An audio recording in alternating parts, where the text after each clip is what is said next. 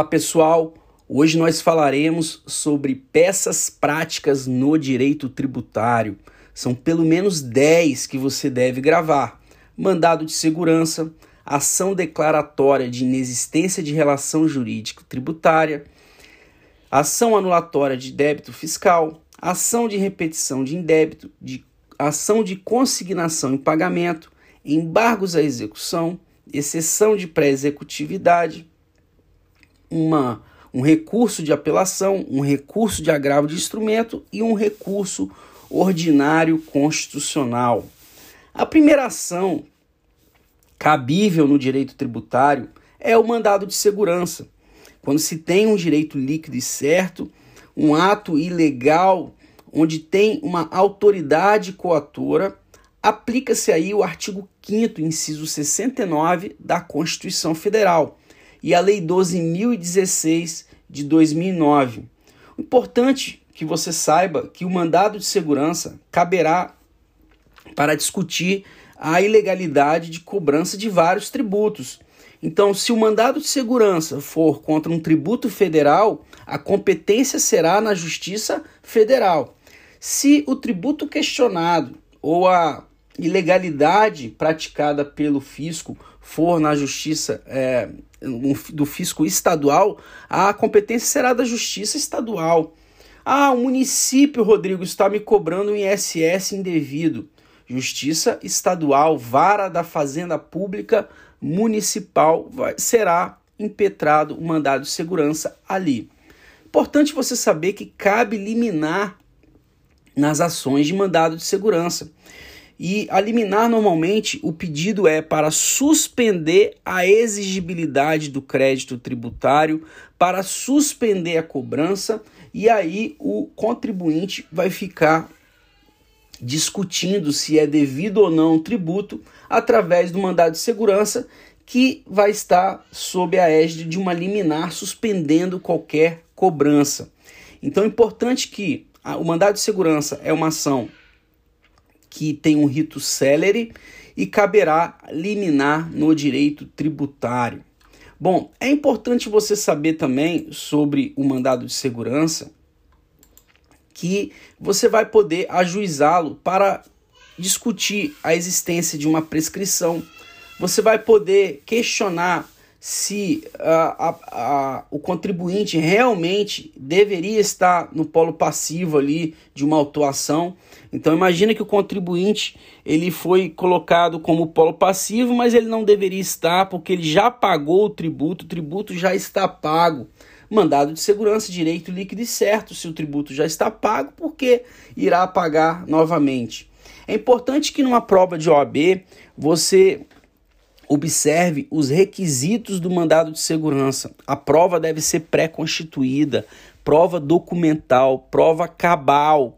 Então, se na ação uh, de tributária prevista lá na prova da OAB conste que é necessária prova, alguma prova que não seja documental, uma prova pericial, por exemplo, não caberá mandado de segurança.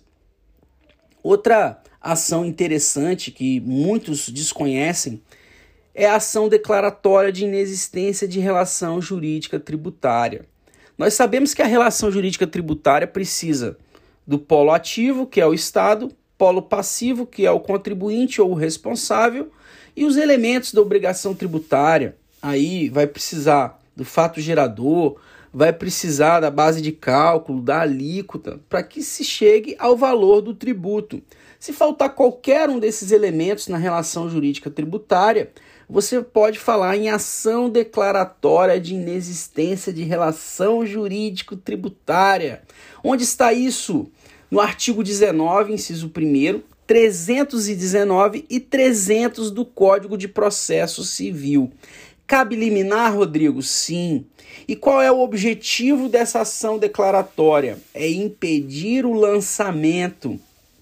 Vocês sabem muito bem que o artigo 142 do Código Tributário Nacional fala que uma vez uh, existente aí os elementos da obrigação tributária, o fisco pode lançar esses elementos, esses dados para constituir o crédito tributário. Então, o lançamento é aquele procedimento que constitui o crédito tributário em razão da existência dos elementos de uma obrigação tributária. Então, é, se não existem os elementos, você vai poder ajuizar uma ação declaratória. E qual é o objetivo, então, Rodrigo, disso aí? Evitar uma autuação, porque imagina se você deixa isso em aberto, correr um processo administrativo fiscal pode chegar um momento que o fisco vai lá autuar o contribuinte. É para resguardar o contribuinte, então. Uma dúvida quanto que é devido do tributo, né? Você não sabe se é 100, se é 200, você vai poder ajuizar uma ação declaratória de inexistência de relação jurídico-tributária. Então é importante você saber que essa ação ela é ajuizada antes da constituição do crédito tributário. Bom, uma outra ação conhecida e que cai muito na OAB é a ação anulatória de débito fiscal. Esta ação ela é utilizada quando o crédito tributário já é constituído. E quando, pessoal, que o crédito tributário já está constituído? Através do lançamento. Então, olha o marco temporal Teve o lançamento, constituiu o crédito tributário, então só caberá ação anulatória de débito fiscal. Antes disso, pessoal, caberá ação declaratória. Então, a ação anulatória, o crédito já está constituído, já tem um lançamento, já tem um auto de infração, uma notificação, uh, já tem uma guia para o contribuinte pagar, um carnê do tributo e qual é a finalidade, então, Rodrigo, desta ação anulatória? Ela visa evitar uma execução fiscal. Vocês sabem que a execução fiscal pode trazer um ato constritivo no patrimônio do contribuinte, que é a penhora ou um leilão de bens.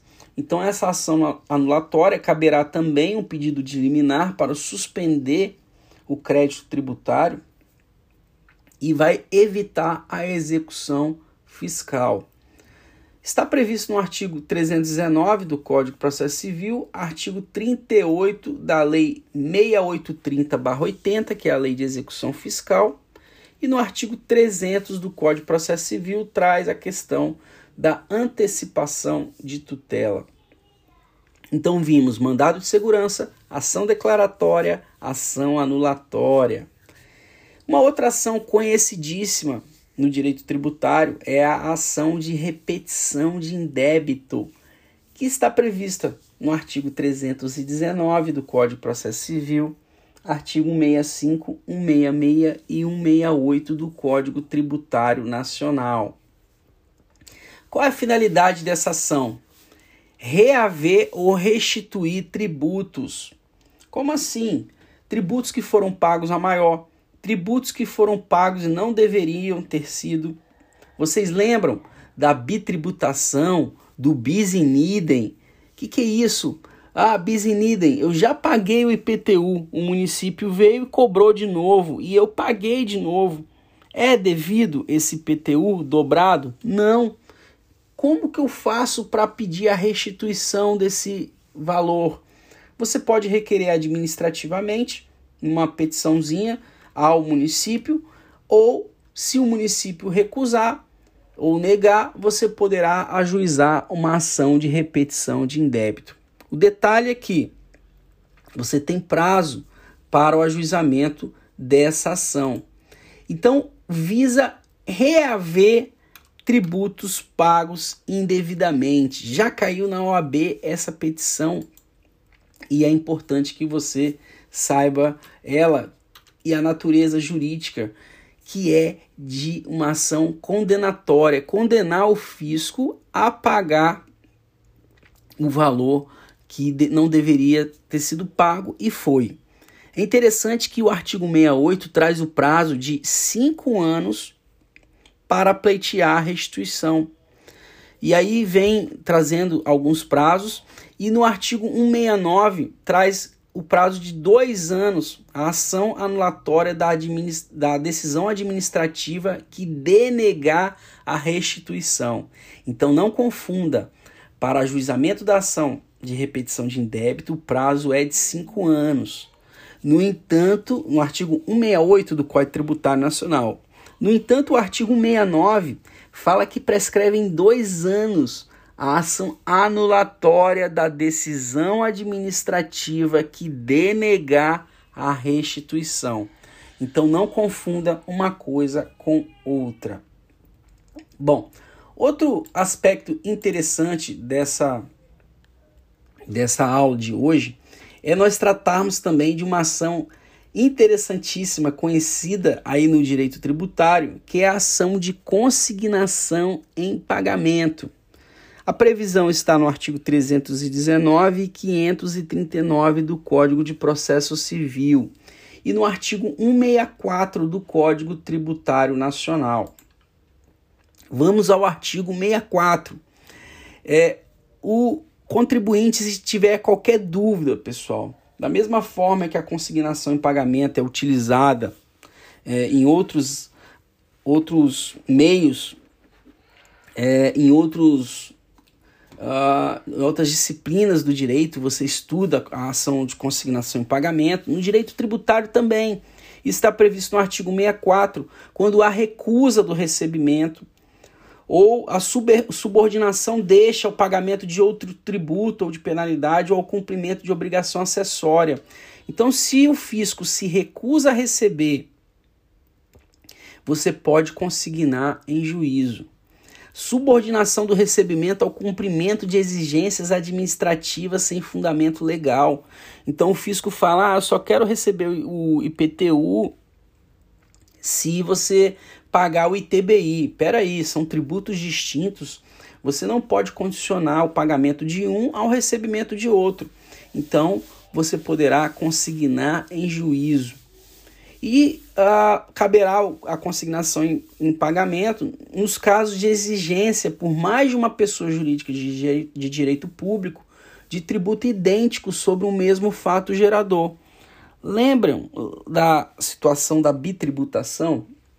que é dois entes, a União exigindo um tributo e o município exigindo outro tributo sobre o mesmo fato gerador. Peraí, eu devo pagar ITR para a União ou IPTU para o município?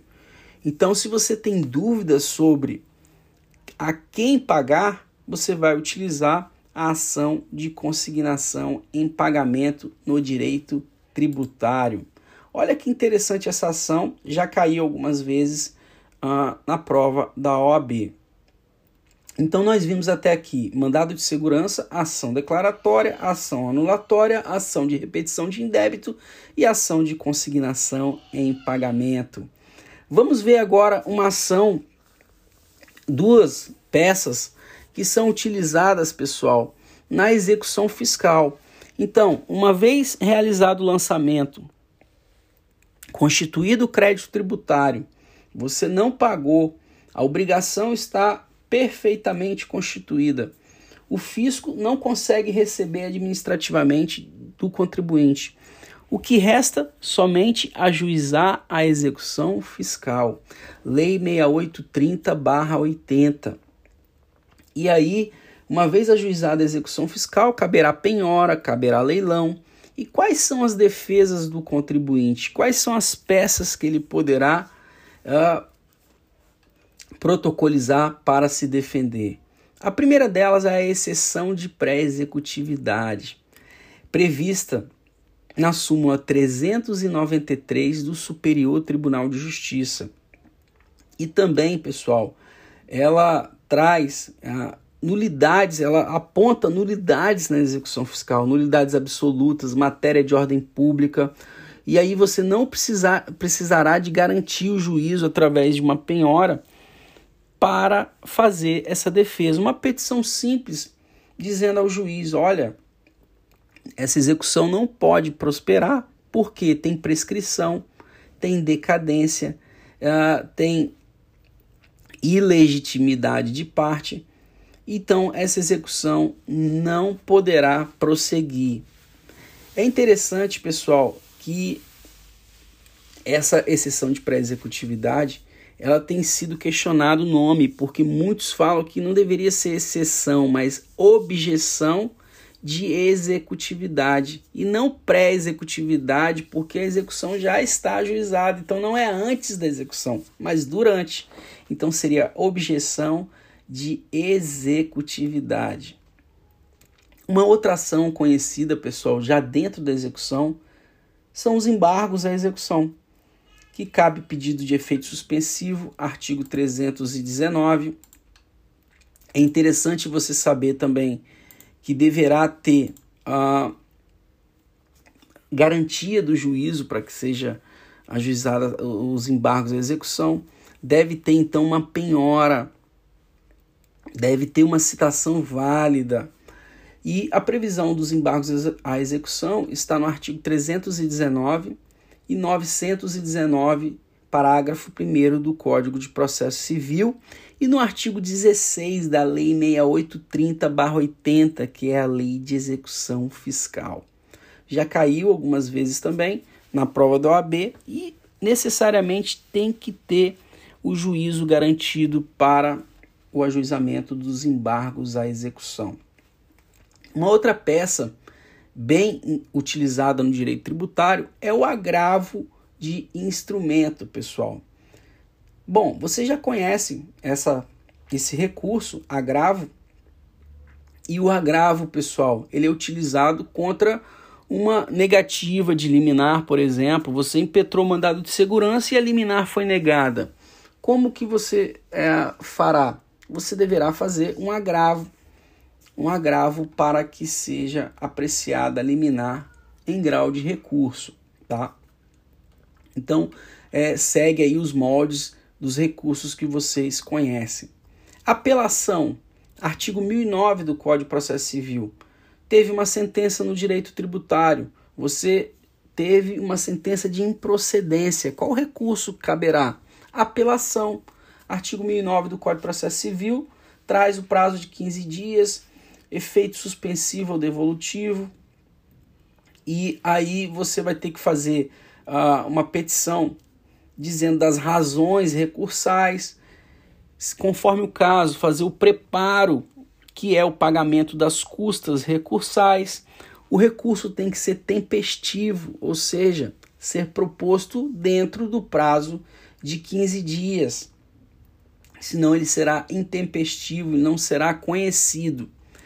E por último, pessoal, no direito tributário também cabe o recurso ordinário constitucional, que está no artigo 1027 do Código de Processo Civil. Né? Tendo uma demanda tributária, uma ação tributária diretamente no tribunal, caberá o recurso ordinário constitucional. Então, bons estudos para vocês. É, treinem bastante fazer essas ações no direito tributário, porque caem bastante aí na prova do OAB, uh, já caíram essas 10 peças em exames de ordem. Então, sucesso aí nos estudos, muito obrigado e contem comigo sempre. Até a próxima.